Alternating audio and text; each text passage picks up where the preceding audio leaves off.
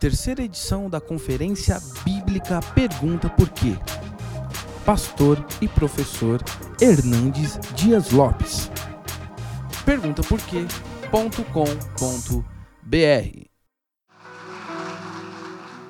Irmãos queridos, boa noite para todos.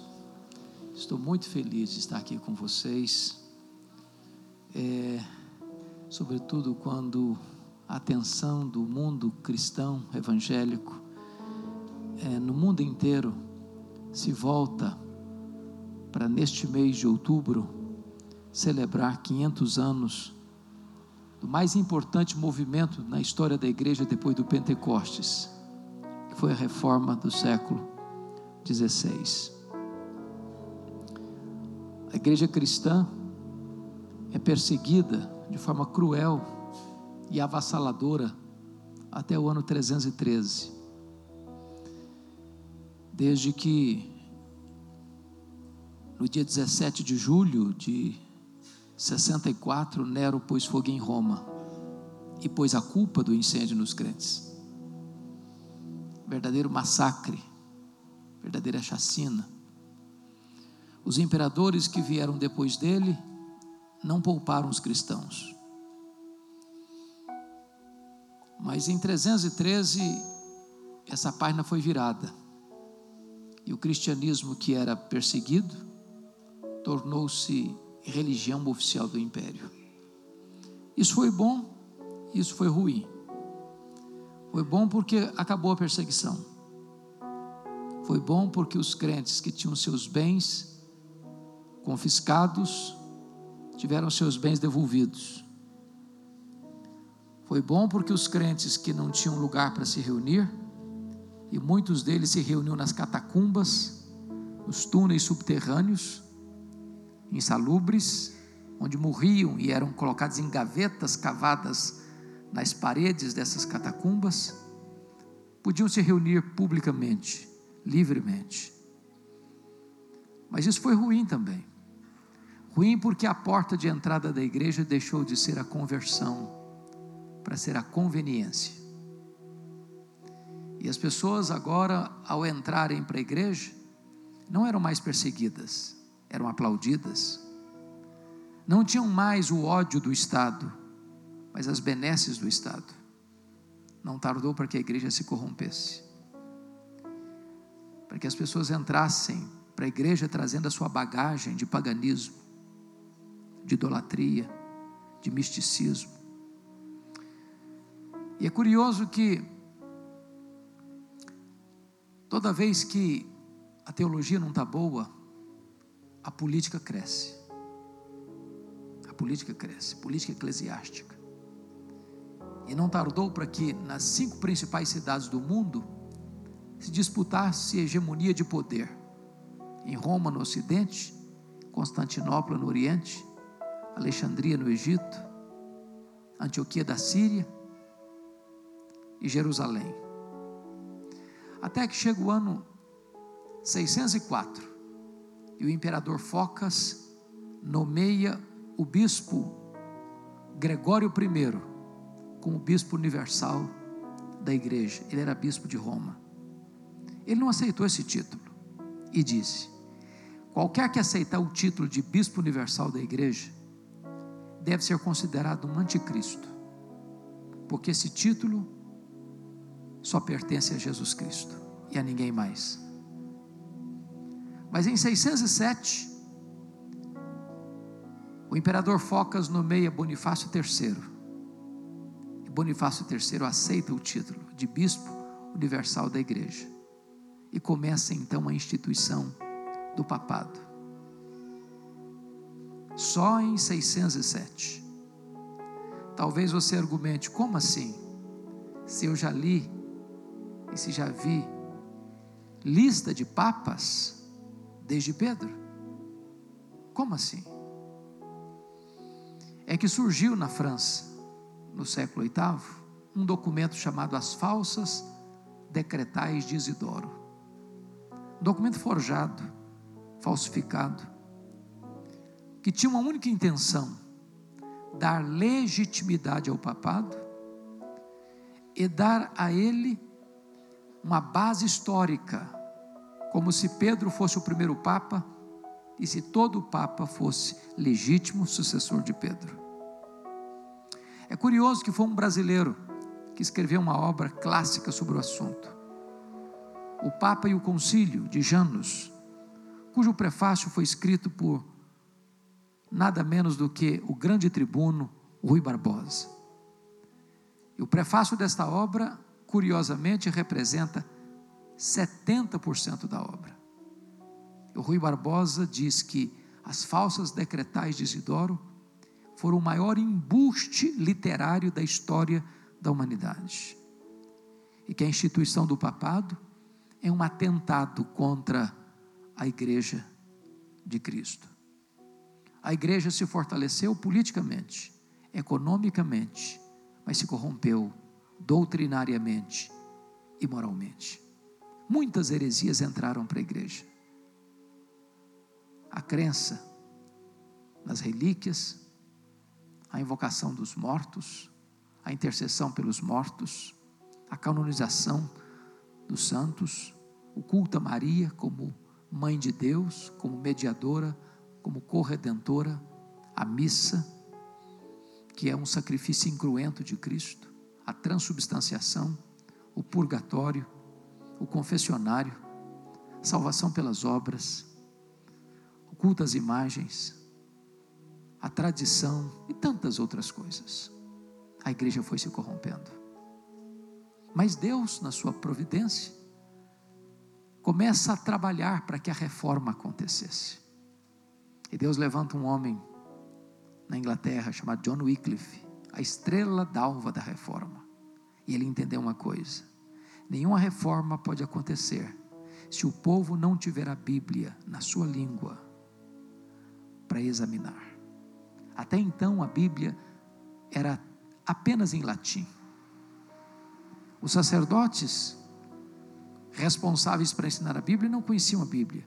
O povo não tinha acesso à Bíblia. E John Wycliffe começa a tradução da Bíblia para o inglês.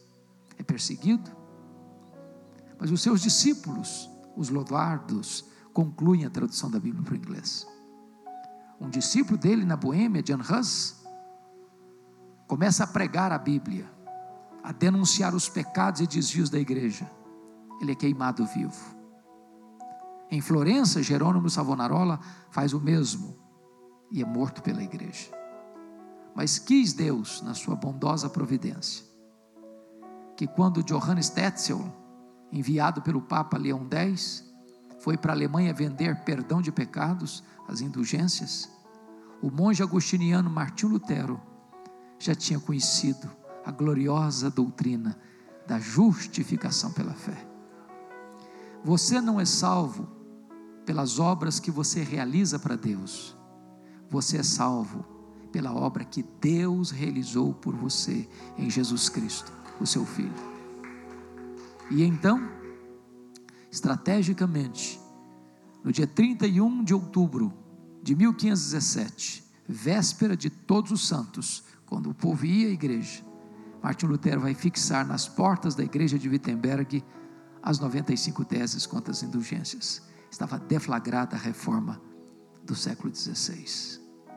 Ele, Lutero, depois da dieta de Worms, em 5 de maio de 1521, quando diante de uma grande assembleia de autoridades políticas e eclesiásticas reunidas para que Lutero se retratasse das suas obras, ele disse, heroicamente: A não ser que vocês me convençam pelas Escrituras que eu estou errado, eu não me retratarei. Porque não é lícito a um homem agir contra a sua consciência, iluminada pelas Escrituras. E que Deus me ajude. Estava lavrada ali a sentença de uma divisão, de um divisor de águas na história do cristianismo. Ele foi raptado na estrada ao sair desta dieta de Worms, mas raptado pelos seus aliados e levado para um castelo onde ele trabalha arduamente na tradução do Novo Testamento para o alemão. A palavra de Deus estava na mão do povo. E hoje nós já temos mais de 4 bilhões de exemplares da Bíblia distribuídos no mundo. de longe, de longe, de longe, é o livro mais impresso, mais lido, mais amado, mais revolucionário na história da igreja. Se existe uma verdade que se acentua na reforma, é o que nós chamamos de solos Cristos, só Cristo. Nós não temos outra mensagem, nós não temos outro tema, nós não queremos saber de outra coisa senão pregar a Cristo. E este crucificado, a Cristo, nosso Senhor e Salvador. Por isso eu peço você para abrir sua Bíblia comigo no Evangelho de Cristo conforme registrou João no capítulo 1, e nós vamos ler essa passagem. João, capítulo 1, até o versículo 14. Lido o texto, não feche a sua Bíblia, por favor.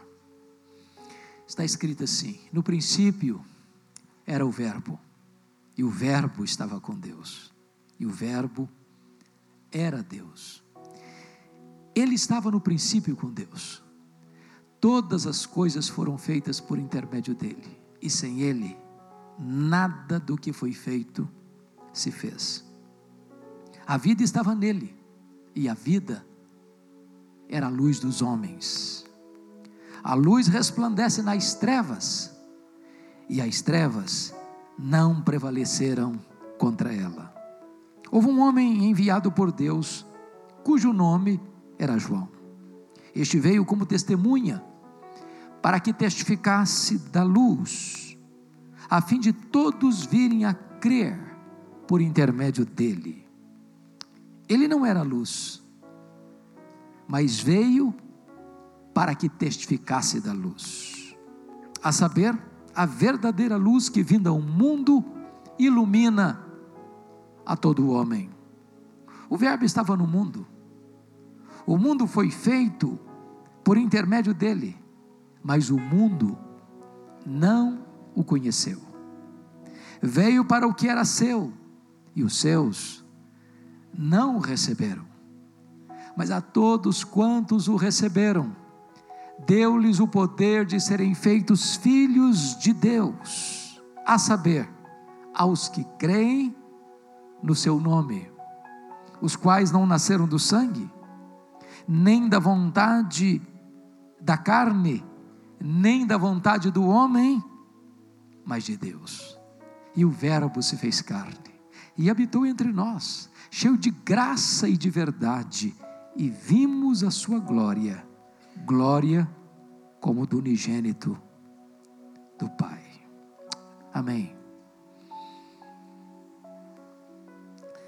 Eu preciso dizer para vocês que este Evangelho é a peça literária mais importante da história da humanidade. Este é o livro mais conhecido no mundo, mais impresso no mundo. João é o pináculo da teologia cristã, é o pico do Everest de toda a revelação bíblica. Nós temos um único evangelho e quatro evangelistas. Cada evangelista olha para Jesus numa perspectiva distinta. Mateus o vê como um rei, Marcos o vê como um servo, João o vê, Lucas o vê como um homem perfeito, mas João o vê como filho de Deus. Se os três primeiros evangelistas olham as obras de Jesus, os fatos e os milagres realizados por Jesus, João olha para o significado dessas obras. Capítulo 1 ao capítulo 12 é o ministério público de Jesus. Capítulos 13 a 21 é o ministério privado de Jesus. E eu quero então convidar você a tirar os, a sandália dos pés, porque nós já está pisando, estamos pisando em terreno santo. Este é o vestíbulo desse texto. E João vai nos apresentar o nosso glorioso Redentor. quem Ele é. Notem como João começa. No princípio era o Verbo. Notem o, o tempo do verbo aí. Não é pretérito perfeito. No princípio, não foi o verbo. No princípio, era o verbo. Pretérito imperfeito. Isso está em contraste com Gênesis capítulo 1, versículo 1. No princípio, criou Deus os céus e a terra. Os céus e a terra tiveram um princípio, tiveram um começo, tiveram uma gênese. Mas o Verbo não teve começo. Quando tudo começou, ele já existia e existia eternamente. Eternidade não é tempo, não é tempo. Eu explico. Se você tira de um milhão de anos um dia, você já não tem mais um milhão de anos. Mas se você tira um milhão de anos da eternidade, quanto lhe sobrou? A eternidade. E se você tira um bilhão de anos da eternidade, quanto sobra? A eternidade. E se você tira um trilhão de anos da eternidade, quanto sobra? A eternidade. A eternidade não é tempo, é um conceito que você e eu não compreendemos. Pois o nosso glorioso redentor é eterno. Alguém diz, mas quem criou Deus? Ninguém criou Deus, Ele é o Criador. Quando Ele passou a existir, não passou a existir, Ele sempre existiu. Quando tudo começou, Ele já existia e existia eternamente. Eternidade é um atributo exclusivo de Deus. E agora João vai além e diz o seguinte: e o Verbo estava com Deus. Essa expressão no grego pros ton theon significa face a face com Deus. Se Deus é uma pessoa e Ele é, então o Verbo, o Logos, a palavra, Jesus estava face a face com esse Deus, esse Jesus não é um ser impessoal, ele é uma pessoa, e uma pessoa dentro do credo niceno, coigual, coeterno, consubstancial com o Pai, Deus de Deus, luz de luz, os mesmos atributos, com o poder de realizar as mesmas obras ele estava face a face com Deus. Ele é eterno e ele é pessoal. Mas agora João conclui dizendo: e o Verbo era Deus. Esse Verbo que é eterno não é inferior a Deus.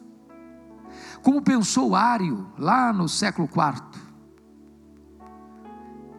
levou inclusive à convocação do primeiro concílio geral da igreja em Nicéia em 325 e as teses de Ário que Jesus era a primeira criação de Deus, mas não era da mesma substância de Deus. Isso é um equívoco, isso é um erro, isso é uma heresia. Porque Jesus Cristo é Deus. E aqui está um mistério do cristianismo porque nós não somos politeístas. Nós cremos num único Deus vivo e verdadeiro. Mas esse Deus consiste em três pessoas distintas. De tal maneira que o Pai não é o Filho, nem o Filho é o Pai. Também o Espírito Santo não é o Pai, nem o Filho. São três pessoas, da mesma natureza, da mesma essência, da mesma substância, com os mesmos atributos, realizando as mesmas obras. O Verbo Jesus é Deus.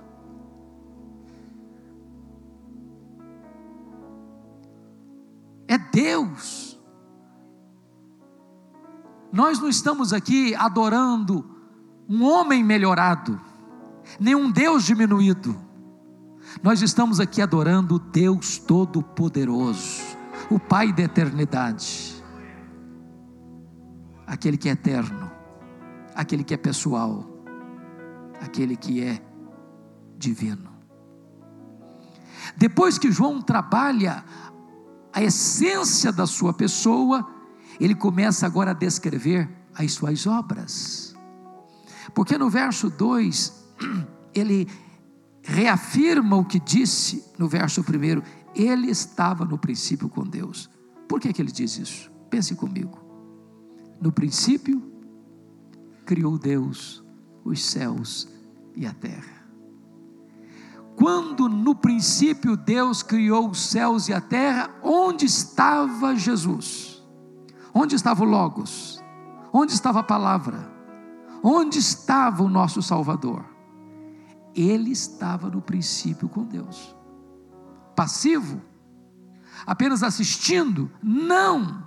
Ele estava no princípio com Deus como o agente da criação.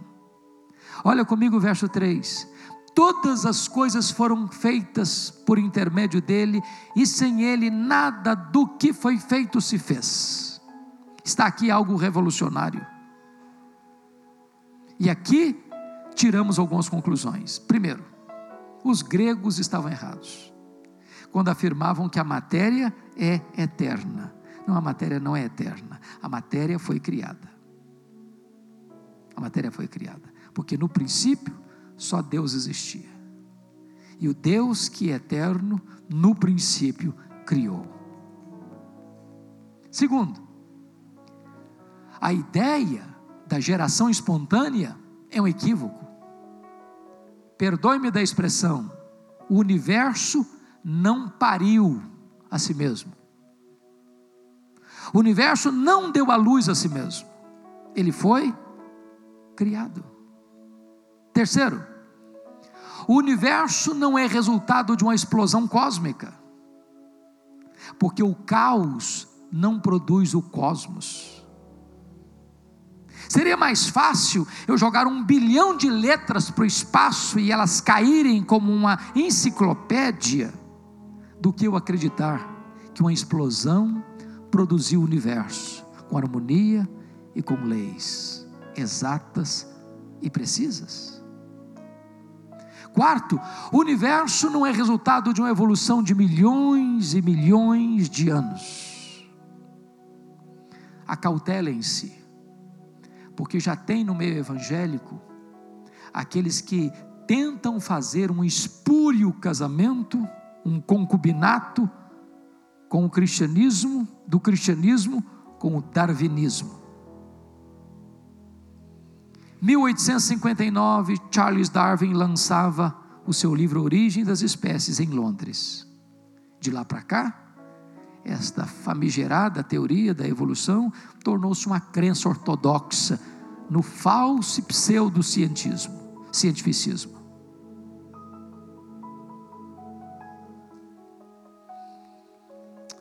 E aí o que, que acontece? Alguns dizem assim: não, Deus criou mesmo mas Deus criou por intermédio da evolução. Não é o que a Bíblia ensina. Não é o que a Bíblia diz. Deus criou o universo. No princípio, criou Deus. E quem é o agente dessa criação é Jesus. É Jesus. Eu fico impressionado com este universo que ele criou. Porque o profeta Isaías, quando estava falando da grandeza deste Deus Criador, e lá em Isaías 40 ele está falando é do servo, ele está falando é de Jesus. Ele diz assim: Este mediu as águas na concha da sua mão. O Atlântico, o Pacífico, o Índico, o Mediterrâneo, os mares. Este mediu o pó das montanhas em balança de precisão. Este mediu os céus a palmos. Este espalhou as estrelas no firmamento e por ser forte em força e grande em poder, quando as chama, nenhuma delas vem a faltar.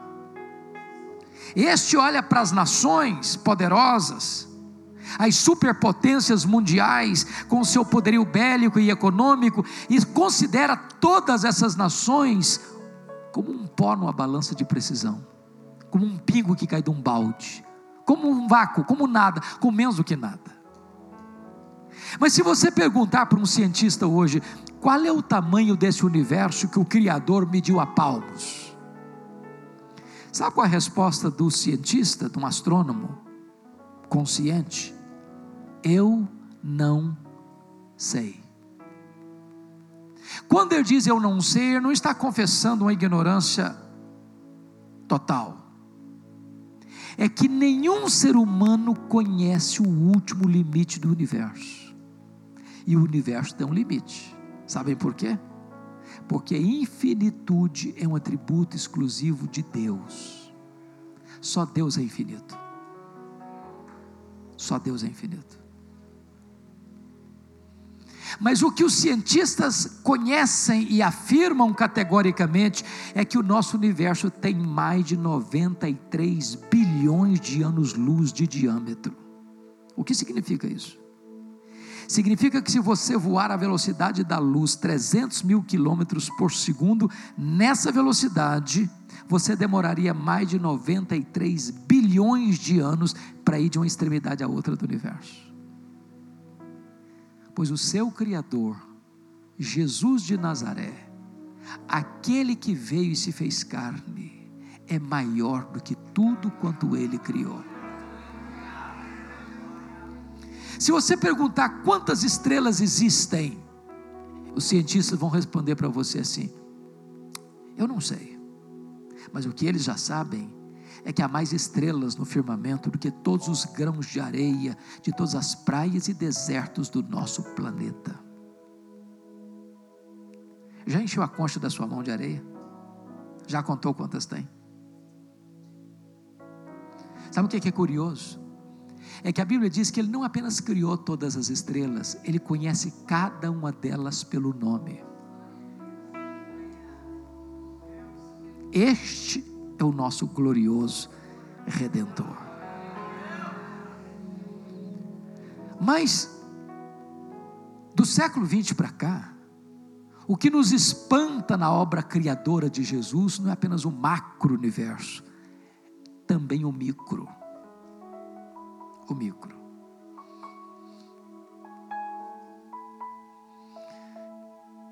Eu não vou tirar essa. Pense numa folha como essa. Se eu conseguisse arrancar uma folha do tamanho desta, uma folha do tamanho desta, é tão complexa como a cidade de São Paulo. Você tem dentro de cada olho seu mais de dois milhões de fios duplos encapados, diz Dr. John Wilson uma das maiores autoridades em oftalmologia no mundo. Se não for assim, haveria um curto-circuito e você ficaria cego. Marshall Nirenberg, prêmio Nobel de Biologia, diz que você tem no seu corpo mais de 60 trilhões de células vivas. E ele disse mais: em cada uma dessas células você tem 1,70m de fita DNA, onde estão gravados e computadorizados todos os seus dados genéticos. A cor dos seus olhos, a cor da sua pele, seu temperamento. Você é um ser programado ciberneticamente. Se você pegar a fita DNA do seu corpo e espichá-la, você tem 102 trilhões de metros de fita DNA. Você tem 102 bilhões de quilômetros de fita DNA no seu corpo. Dá para dar diversas voltas no sistema planetário. Só que códigos de vida não surgem espontaneamente. Códigos de vida não surgem de uma explosão nem de uma evolução. Códigos de vida foram plantados em você pelo Deus Todo-Poderoso. Ele é o Criador. O nosso universo é formado de massa e energia. Massa e energia não criam a si mesmas. O nosso universo é governado por leis, leis não criam e não formam a si mesmas. Todas as coisas foram feitas por intermédio dele, e sem ele nada do que foi feito se fez. Quando você olhar para o céu estrelado, quando você vê os mares, quando você olhar para os campos verdejantes, quando você olhar para a máquina fantástica e milagrosa do seu corpo, quando você viajar nas alçadas da sua mente, contemplar este vasto universo, pense comigo. Aquela criança que nasceu em Belém é o Criador do universo. É o Criador do universo. João prossegue no verso 4 e diz: A vida estava nele, e a vida era a luz dos homens. Aqui está uma verdade estonteante do cristianismo. Todos os seres que existem, existem porque foram criados. Ou seja, não têm vida em si mesmos, derivam a sua vida dele só Ele tem vida em si mesmo. Só Deus não foi criado, é o Criador. Só Deus tem vida própria e não derivou sua vida de ninguém, porque Ele é a própria vida, Ele é a fonte da vida. Não há vida física, não há vida biológica, não há vida espiritual, a não ser que esta vida derive do Criador, derive de Jesus de Nazaré. E a vida era a luz dos homens.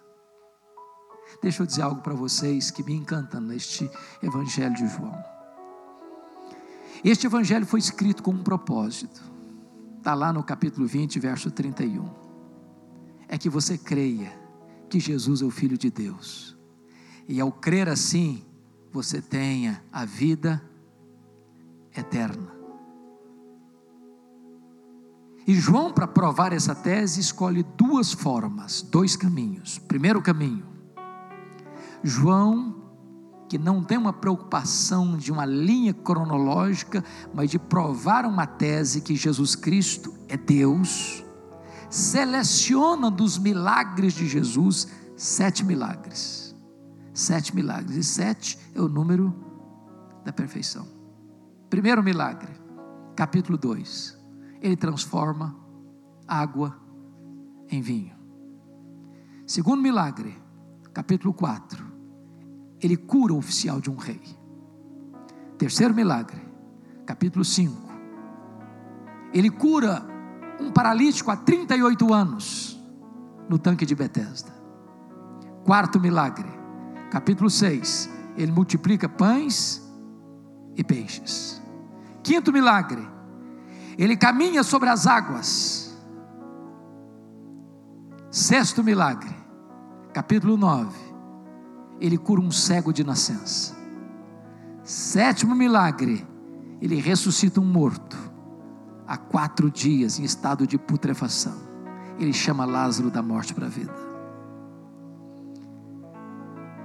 Ele opera as obras de Deus porque Ele é Deus. Mas agora João caminha para uma segunda prova da sua divindade, quando ele seleciona sete afirmações de Jesus: Eu sou. Ele diz para os judeus: Antes que Abraão existisse, eu sou. E eu sou é o nome sagrado de Deus, é o nome Yahvé, é o nome Javé, de onde vem o nome Jeová é o Deus da aliança, é o Deus do Velho Testamento, Ele, Jesus, é o Jeová. E ele diz, em João 6, 35: Eu sou o pão da vida. Ele diz, em João 8, 12: Eu sou a luz do mundo. Ele diz em terceiro lugar, em João 10, 9: Eu sou a porta, quem entrar por mim será salvo, entrará e sairá e achará pastagens. Ele diz em quarto lugar, em João 10, 11: Eu sou o bom pastor, o bom pastor dá vida pelas suas ovelhas. Quinto lugar, ele diz em João 11, 25: Eu sou a ressurreição e a vida.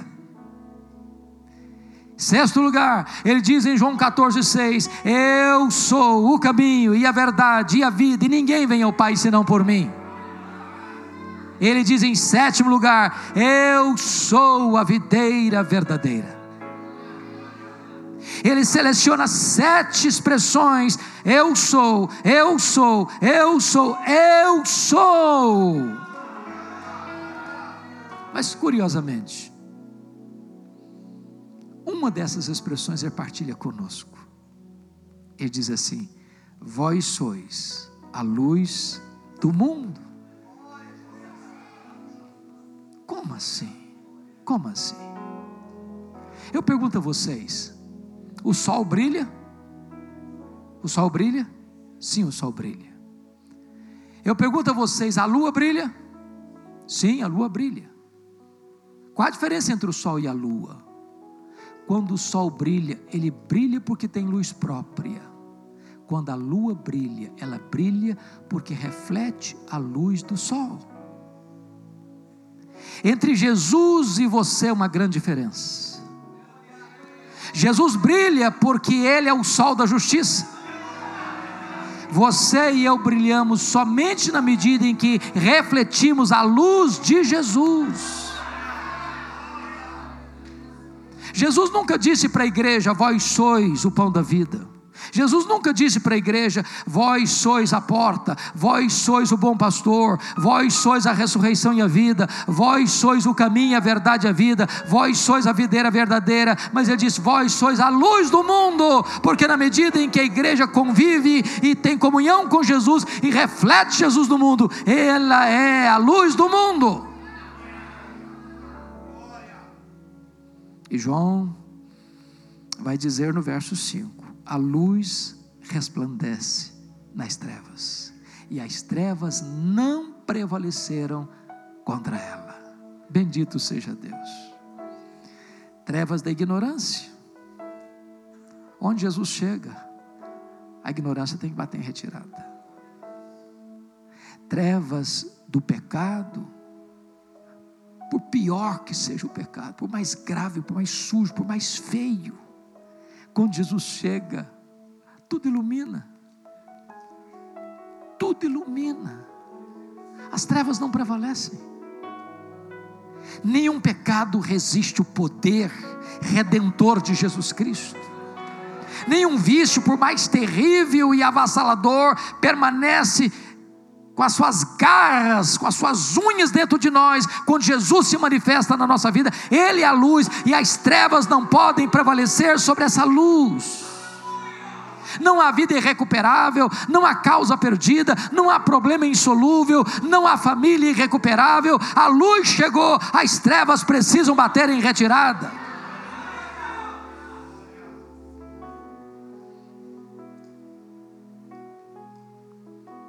Bendito seja Deus. Dito isto, depois de apresentar Jesus, João cuidadosamente vai nos apresentar agora o precursor de Jesus. Atitudes em relação a Jesus. E ele começa no verso 6: Houve um homem enviado por Deus, cujo nome era João. Nós não nos apresentamos por nós mesmos, de moto próprio, nós somos enviados. Somos chamados e enviados. Depois de 400 anos de silêncio profético, veio a voz de Deus a João. E ele foi enviado por Deus. Mas preste atenção. Este veio como testemunha para que testificasse a respeito da luz, a fim de todos virem a crer por intermédio dele. Ele não era luz, mas veio para que testificasse da luz. Notem isso. Nunca queira ser mais do que você é. Nunca queira ocupar uma posição na qual Deus não lhe colocou. Nunca queira glória para você que só pertence a Jesus. Pense nisso. Ele não era luz. Mas ele é o precursor. Mas diz a Bíblia que ele está lá no deserto, não no templo, não numa catedral, não na praça do templo, não no sinédrio, não em Jerusalém, no deserto. Que deserto? Deserto da Judéia, lugar de montes e vales, areia escaldante, pedras quentes, um lugar hostil, quente demais de dia, frio demais de noite e as multidões desabalam de Jerusalém, das cidades e vilas da Galiléia, e aquela multidão indo para ser batizada por ele. Quando alguém se aproxima e pergunta assim: Porventura, você não é o Cristo? Talvez uma tentação sutil surgisse. Bom, na verdade, ao olhar o meu sucesso, olha essa multidão toda vindo a mim, quem sabe eu vou repensar. Ele nunca quis isso. Diz, eu não sou a luz, eu não sou o Messias, eu não sou o noivo, eu sou amigo do noivo. Eu não sou o caminho, eu vim preparar o caminho. Aliás, eu tenho uma bandeira eu não sou nem digno de me curvar, desatar as correias das suas sandálias.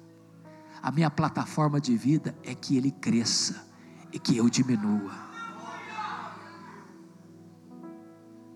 Não queira ocupar uma posição que Deus não lhe colocou. Mas notem comigo, por gentileza,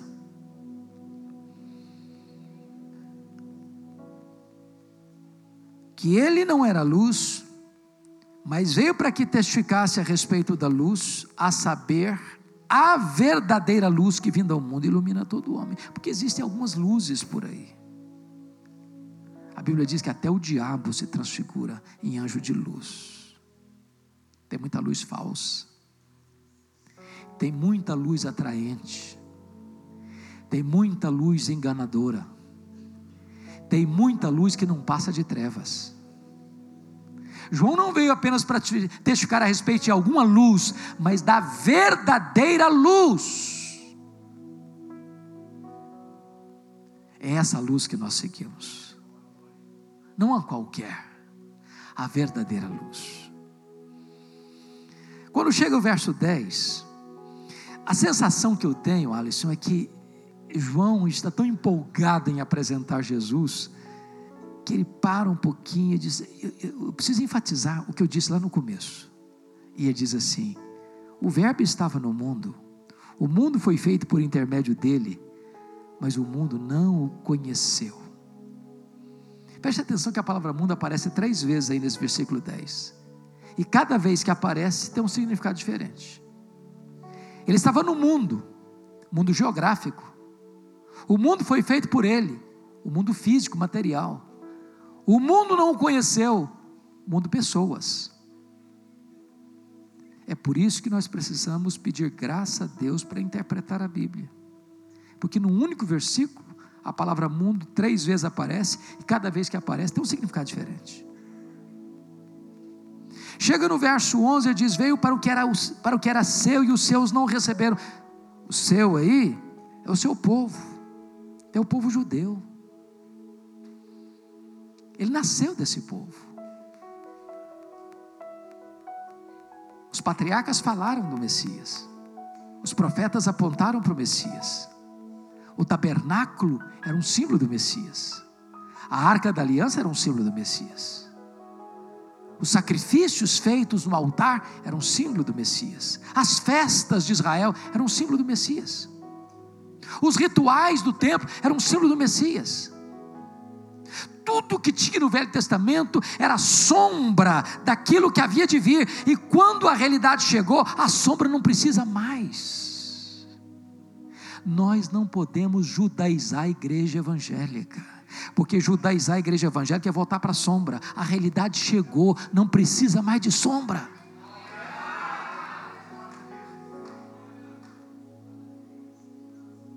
Os seus não receberam, não por falta de evidência, mas por falta de olhos da fé.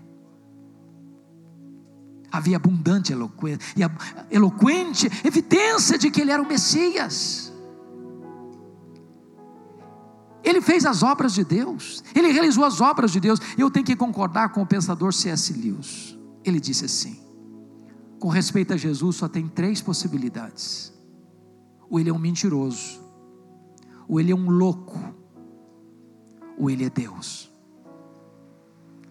Se ele não é quem ele disse ser, ele é um mentiroso. Se ele não é quem ele pensou ser, ele é um louco. Mas se ele é quem ele disse ser, então ele é Deus. Ele diz: Eu sou. Antes que Abraão existisse, eu sou.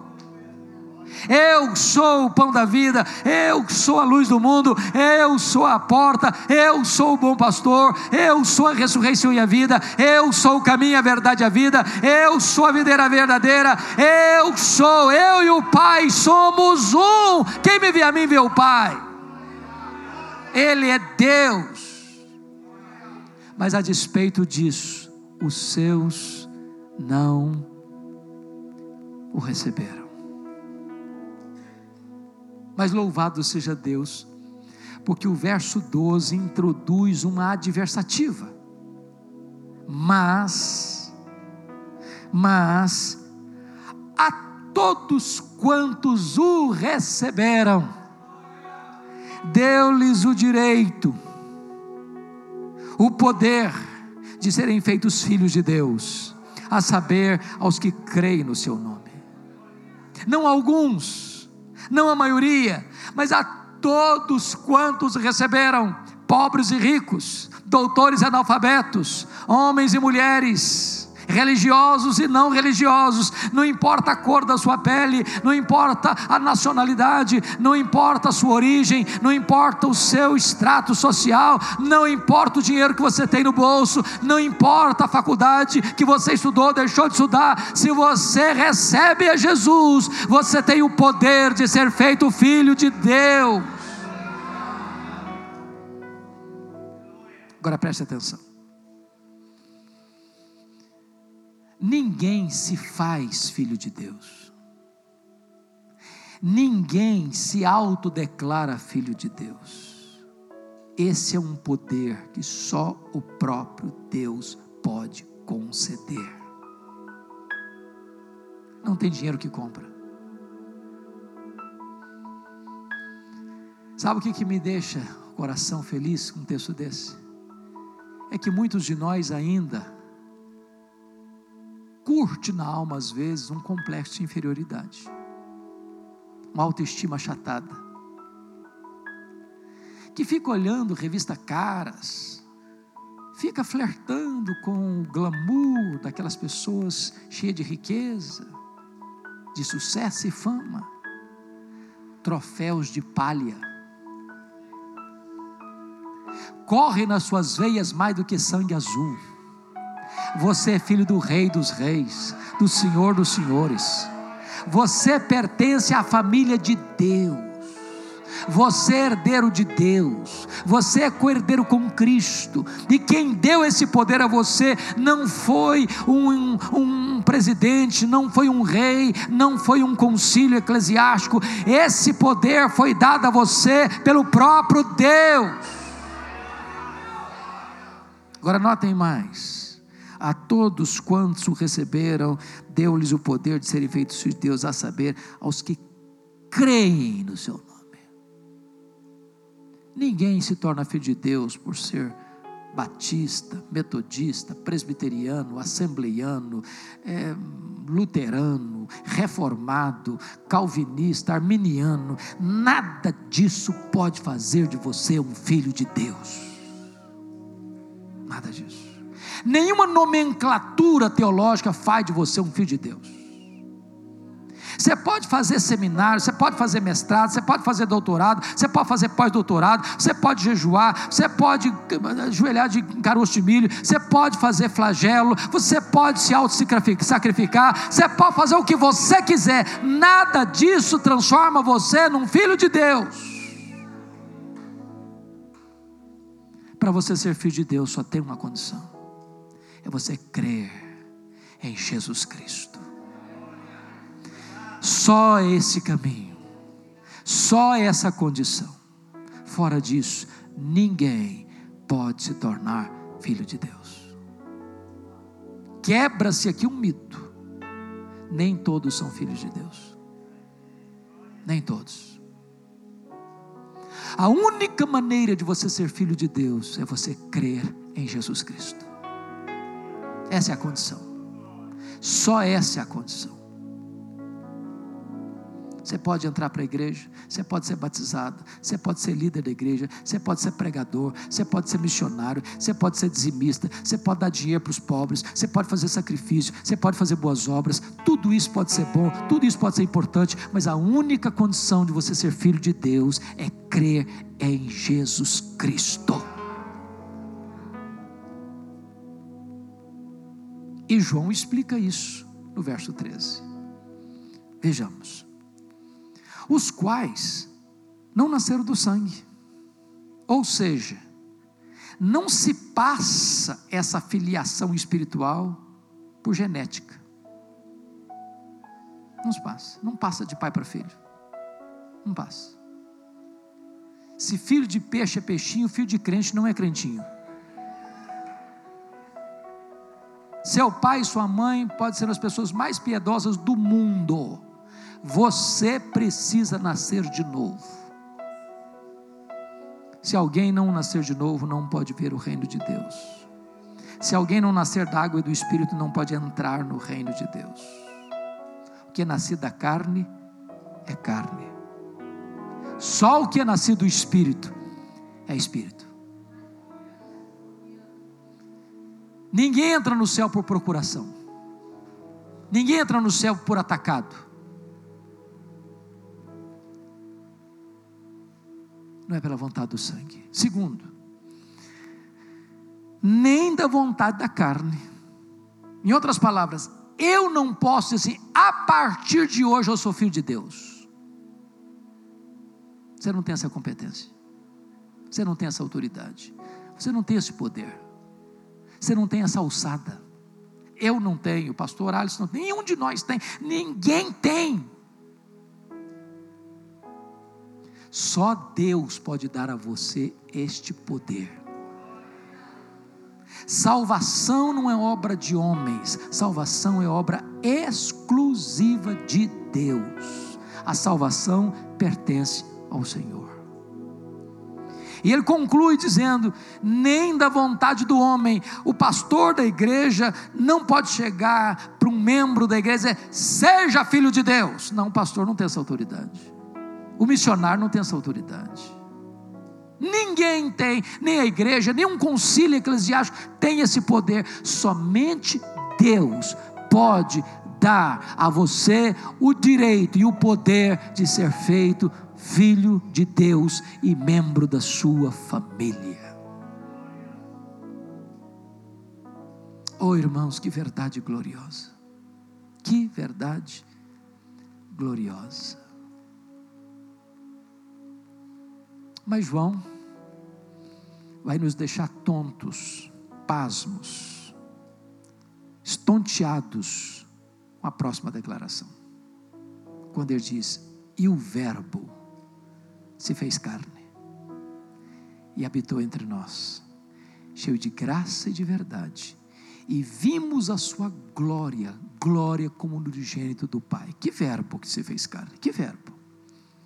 O verbo que é eterno o verbo que é pessoal, o verbo que é divino, o verbo que é o Criador, o verbo que é o autor da vida, o verbo que é a luz que ilumina todo homem, o verbo que é transcendente, o verbo que é infinito, que é imenso, que é eterno, que é imutável, que é onipotente, que é onipresente, que é onisciente, que é soberano, que é maior que tudo quanto ele criou, o Verbo que nem os céus dos céus pode contê-lo. Pense comigo.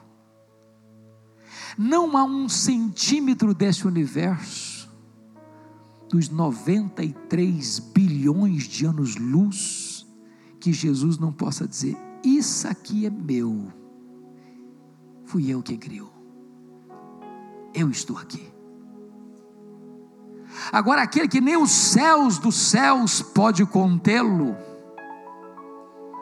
diz o nosso irmão, campeão da ortodoxia no primeiro concílio geral da igreja em Nicéia, Atanásio, quando escreve sobre a encarnação como o maior mistério do cristianismo. Aquele que nem os céus dos céus pode contê-lo, se esvazia, se esvazia, se esvazia, se esvazia, se esvazia, se esvazia a ponto de se transformar num zigoto, num embrião, num feto, num bebê que nasce numa manjedoura, é enfaixado em panos, deitado numa estrebaria,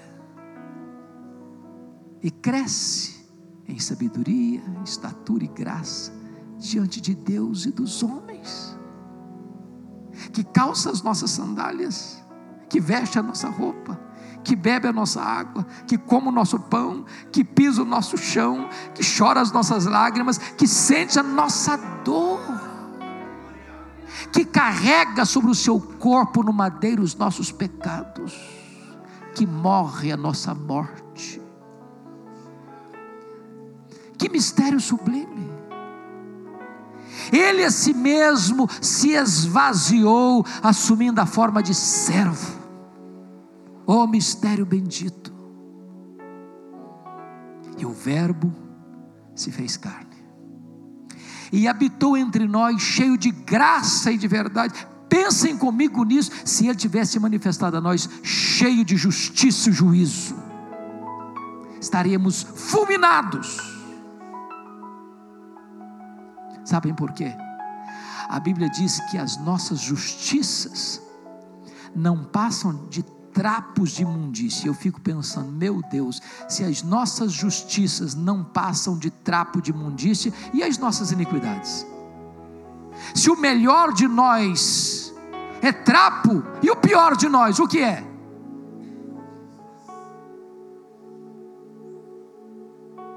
O melhor de nós é trapo.